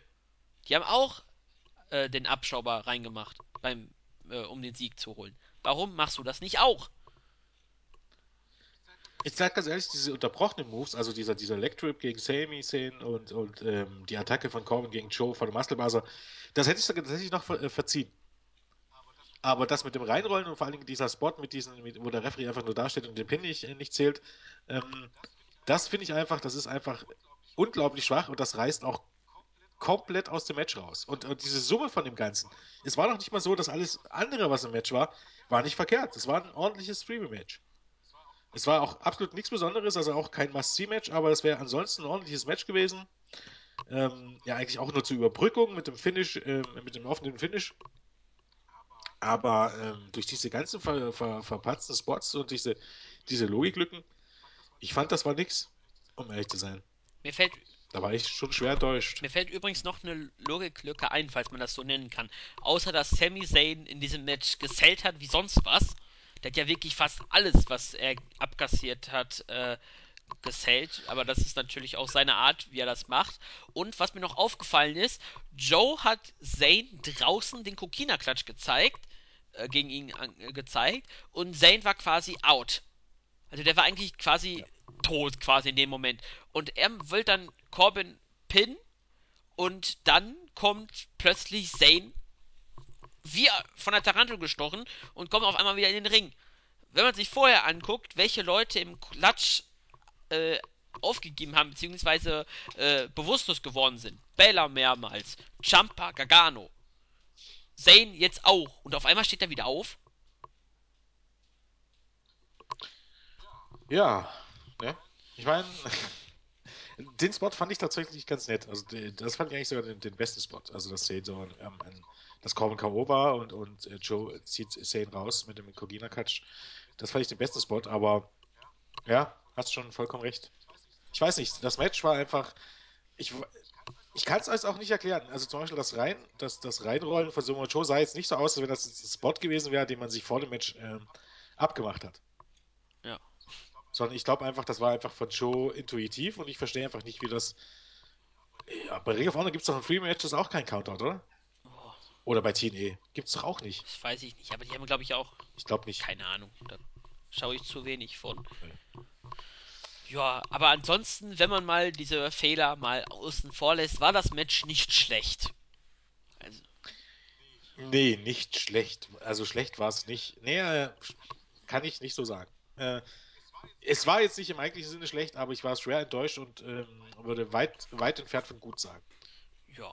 Also, wir hatten definitiv bessere Matches und man hatte eigentlich das Ziel dann mit dem offenen Finish, wie du schon gesagt hast, ähm, das Ziel, Corbin aus der Rechnung zu nehmen und Zayn gegen Joe irgendwie anzudeuten. Und ich würde ja auch, Joe wird ja auch generell, beziehungsweise generell Main Roster, die Heels, die sollen ja nicht so die ganz schlausten sein. The Miz hat zum Beispiel gezeigt, warum einfach nicht draußen bleiben, bis die guten Leute draußen sind und dann einfach den Sieg abstauben. Ich fand es gar nicht mal so dumm von Joe am Ende noch den Crossface anzusetzen. Nö, Eigentlich nicht. nö, das war äh, klug. Also das ist ja auch bei NXT nicht so, dass die Heels dumm sind. Ähm, nö, das war, das macht ja schon alles Sinn. Ja.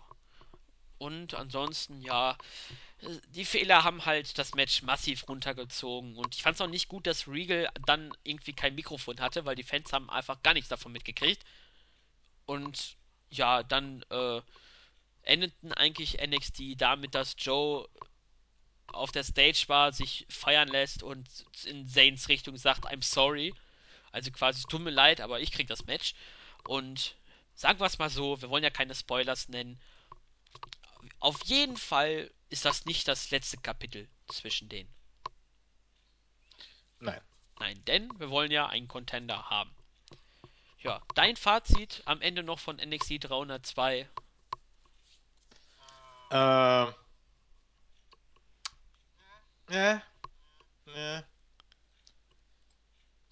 Das Take Team Match war wie gesagt gut. Ähm, ein paar Backstage-Segmente waren in Ordnung. Also Emma und Dana Brooke, da war ich ein bisschen sehr abgelenkt davon, dass sie, wie gesagt, die Perspektive so seltsam war. Ähm, Nia Jax gegen Liv Morgan war gar nichts.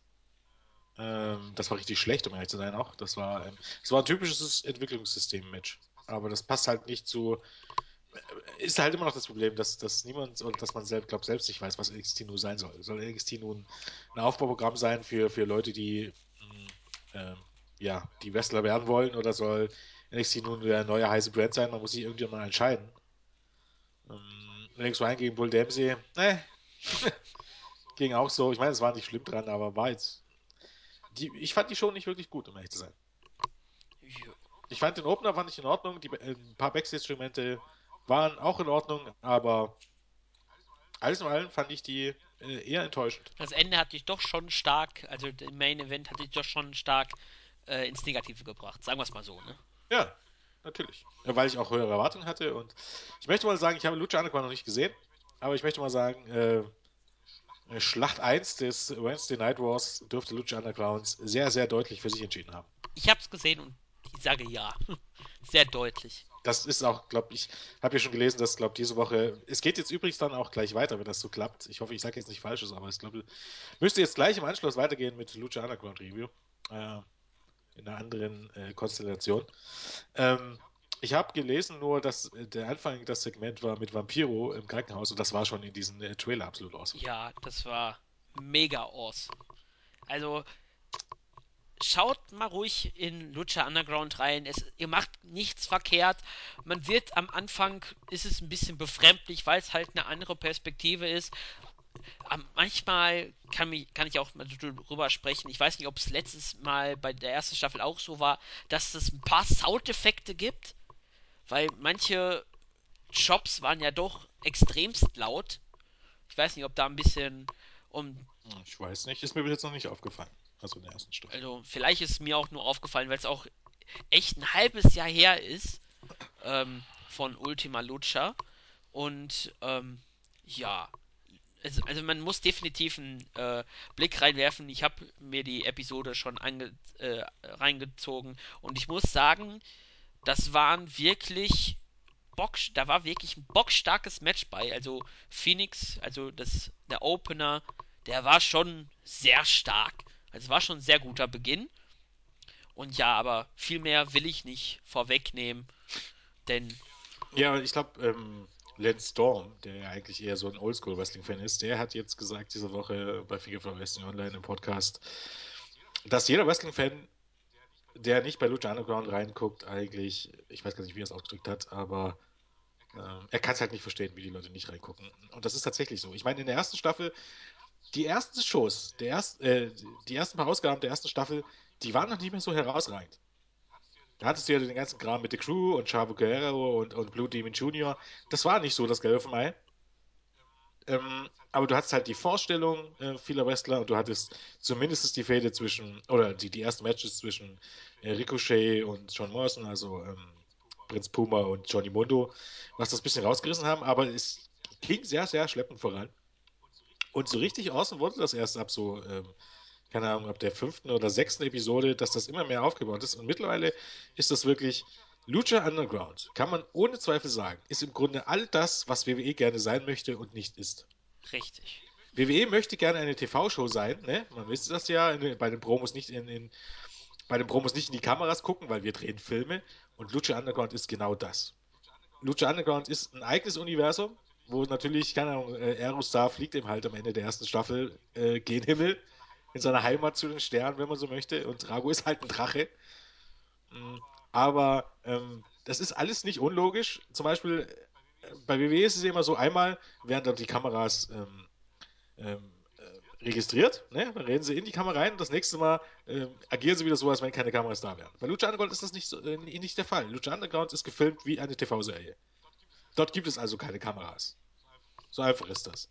Und ähm, das hat ein ganz besonderes Feeling und ähm, das Wrestling ist halt auch sehr ausgeglichen und man hat wirklich so großartige Charaktere. Also alleine Va- Vampiro und Pentagon Junior insbesondere nach Ultima Lucha in den Rückblick, das ist schon absolut awesome. Und auch, auch überhaupt der ganze Vampiro-Charakter, wie er dargestellt wurde, eben dann vor allem gegen Ende der, der ersten Staffel, eben als dann, als dann diese Fehde gegen Pentagon Junior war, wie er dargestellt wurde, das ist ganz, ganz, ganz, ganz großes Kino, muss man ganz ehrlich sagen. Und ähm, diese Show hätte eigentlich äh, wesentlich mehr Zuschauer verdient, hat eben halt das Problem, dass es auf dem El Rey Network läuft und das El Rey Network guckt im Grunde niemand.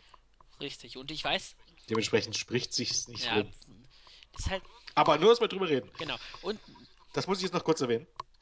Lucha Underground war im letzten Jahr unter der Vorauswahl für die Grammys. Nee, halt, Emmys. Nee, was ist Film? Emmys. Der Emmy ist für Film, oder? äh, Emmy ist für Film, Grammy ist für Musik. Ja, ja, ich glaube, Grammys sind äh, für Musik. Moment, Emmys, ja, ist äh, Ja, pass auch, ja, ja, ist äh, Lucha Underground war für den Emmy, also war jetzt nicht nominiert, aber war in der Vorauswahl, wo die Leute abstimmen konnten, was nominiert ist, war Lucha Underground nominiert. und das, In, selbst, selbst zu WWE-Hochzeiten oder zu Hochzeiten von WCW oder weiß ich was nicht, ist sowas noch nicht vorgekommen. das sagt schon vieles. Ja, das sagt mehr als vieles. Also, ähm, natürlich ist auch vieles Trash, aber es ist erstaunlich, was da. Ich meine, wie gesagt, das ist von, ja, auch von Robert Rodriguez produziert oder mitproduziert. Das ist ja auch schon äh, eine ziemliche Hausnummer. Also, was man da ausgestampft hat, das ist eigentlich eine Sache, die man sich als Wrestling-Fan anschauen sollte. Und es gibt eigentlich keine Entschuldigung, es sich nicht anzuschauen. Ja, und mir fällt noch eine Sache ein, denn bevor die erste Ausgabe von Lucha Underground in der für die zweite Staffel äh, lief, hat man einen 50-Stunden-Marathon gezeigt, wo man wirklich nochmal komplett an einem Stück die erste Staffel gezeigt hat. Und man postet schön auf Twitter regelmäßig die Videos von den Matches. Und in Deutschland war jedes Video gesperrt.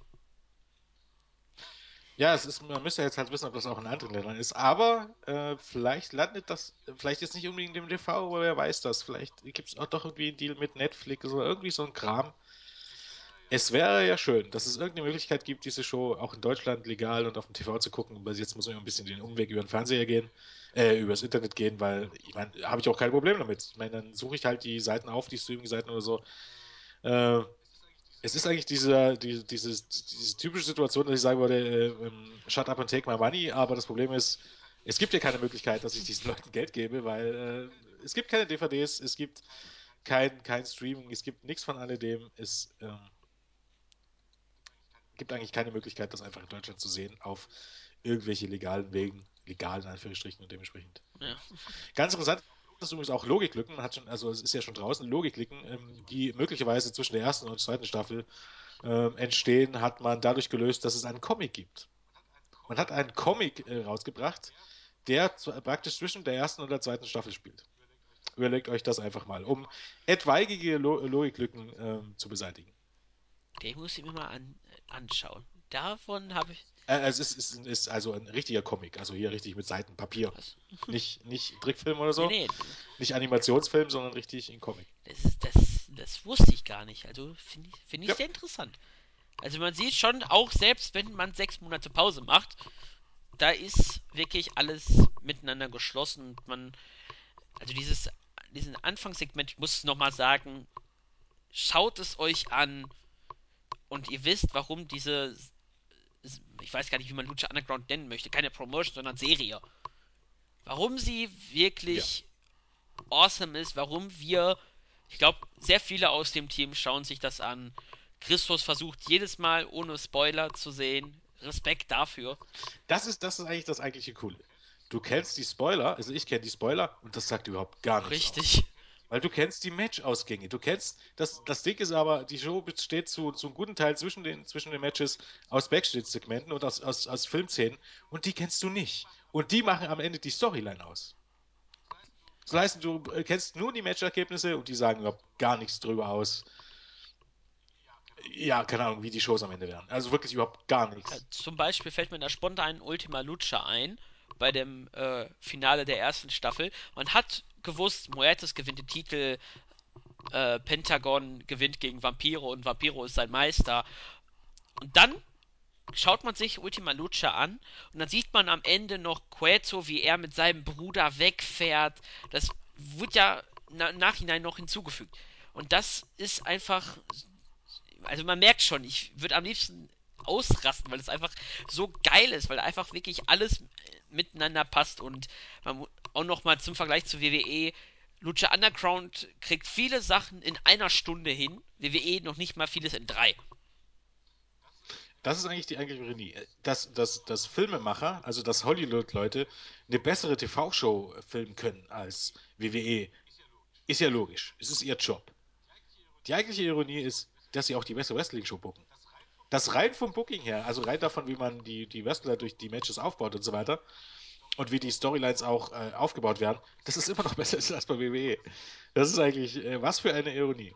Und du hast halt, früher habe ich immer gesagt, das ist Trash, aber eigentlich, eigentlich ist es noch nicht mal Trash. Also es gibt wirklich so viele kleine Segmente und du hast so viele großartige Charaktere, die man auch aus der WWE oder WCE, also jetzt äh, Conan oder Vampiro haben ja viele schon mal gehört, ähm, die spielen so großartige Rollen und das ist tatsächlich so anders vom, vom Gefühl her und auch von den schauspielerischen Leistungen kann man tatsächlich sagen, so anders als WWE, weil es auch, man muss dazu sagen, anders gefilmt ist. Also man zeichnet es eben wie Filme aus und wenn es was nicht läuft, dann gibt es halt einen neuen Tape.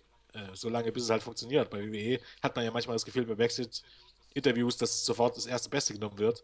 Obwohl es ja zumindest selbst bei Raw, bei Live-Shows nicht nötig ist, wenn man ein Backstage-Interview bringt, dass das live ist, sondern das kann man auch vorher aufzeichnen und so lange, bis es passt. Macht man aber offensichtlich nicht. Ähm, ich kann immer wieder betonen, äh, schaut euch Lucha Underground an, wenn es geht, auch äh, von Staffel eins an und lasst euch nicht zu sehr abschrecken von den ersten Shows, sondern zieht das einfach mal durch. Also wirklich, ähm, man kann sagen, bis, bis zum Ende der ersten Staffel steigert sich das immer weiter. Also das wird tatsächlich immer großartiger, weil man kommt in die Charaktere rein und die Charaktere sind äh, wirklich großartig ähm, gezeichnet und erzählt und das Wrestling wird tatsächlich auch immer besser. Und ähm, man sieht neue Matcharten, zum Beispiel ähm, ja, der Aztec Warfare, also praktisch der Royal Rumble von Lucha Underground. Da haben viele gesagt, oh Gott, jetzt macht ähm, Lucha Underground Royal Rumble, das kann ja nur schief gehen. Und am Ende war das ein Rumble-Match, der eigentlich besser war als jeder Royal Rumble, den ich jemals gesehen habe, als Match. Jetzt nicht unbedingt von der Spannung und Überraschung her, sondern äh, rein als gewirktes Match war, glaube ich, Aztec Warfare besser als ja, zumindest 90% aller Royal Ja. Rumbles. Dadurch, dass halt, dass man mit Pin ausscheidet und so. man hat da eigenes gemacht. Mir fällt auch zum Beispiel das äh, Believers Backlash Match ein von Hernandez gegen Drago, wo dann ausgewählte Zuschauer dann einfach einen Gürtel in der Hand gekriegt haben und damit die Wrestler dann schlagen durften. genau. Der arme Hernandez, der dann wirklich sehr viel leiden musste. Der Rücken sah wirklich sehr mitgenommen aus, aber Lucha Underground kann man wirklich so sagen, schaut es euch einfach an und bleibt dabei. Nicht eine Show angucken, nee, das ist nicht meins. Wenn es nach 5, 6 Wochen nicht eure Show ist, weil dann auch die Story-Zusammenstränge, äh, die Stränge dann alle sich zusammenfügen, wenn die dann passen und ihr dann immer noch sagt, das ist nichts für mich, ja, dann ist es halt nichts für euch, aber Ich sag mal so, ja, letztendlich, ich meine, das sind neue Charaktere und so und man muss da erst mal reinkommen, aber ähm, wer ein Fan war von, von ich, will sagen, Attitude-Ära und ähm, härteren Stoff und von den Geschichten, die man erzählt und dabei trotzdem gutes Wrestling sehen will, der muss Lucha Underground lieben. Oder es ist wirklich dann, dann wirklich, das ist jetzt gar nicht so negativ gemeint, wie es jetzt klingt, ein durch und durch WWE-Fanboy. Weil es ist einfach so, ähm, es ist eigentlich, wenn man so möchte, es sind natürlich neue Charaktere, man kann das nicht vergleichen, aber das ist, das, stellenweise ist es sogar äh, besser als die Attitude-Ära. Weil du hast, im Grunde gibt es hier so gut wie gar keine Logiklücken. es ist einfach eine richtig, richtig gute TV-Show. Gut. Ja, ja. Ein bisschen ausgeschweift, aber ja, ein bisschen, ja. ja. Ähm, ja, auf jeden Fall wird es vielleicht noch ein Lucha Underground Review geben. Es, jetzt mache ich mal ein Wortspiel mit Aerostar, steht in den Sternen. Und ja, dann bedanke ich mich bei dir, Jens, für die nette Review.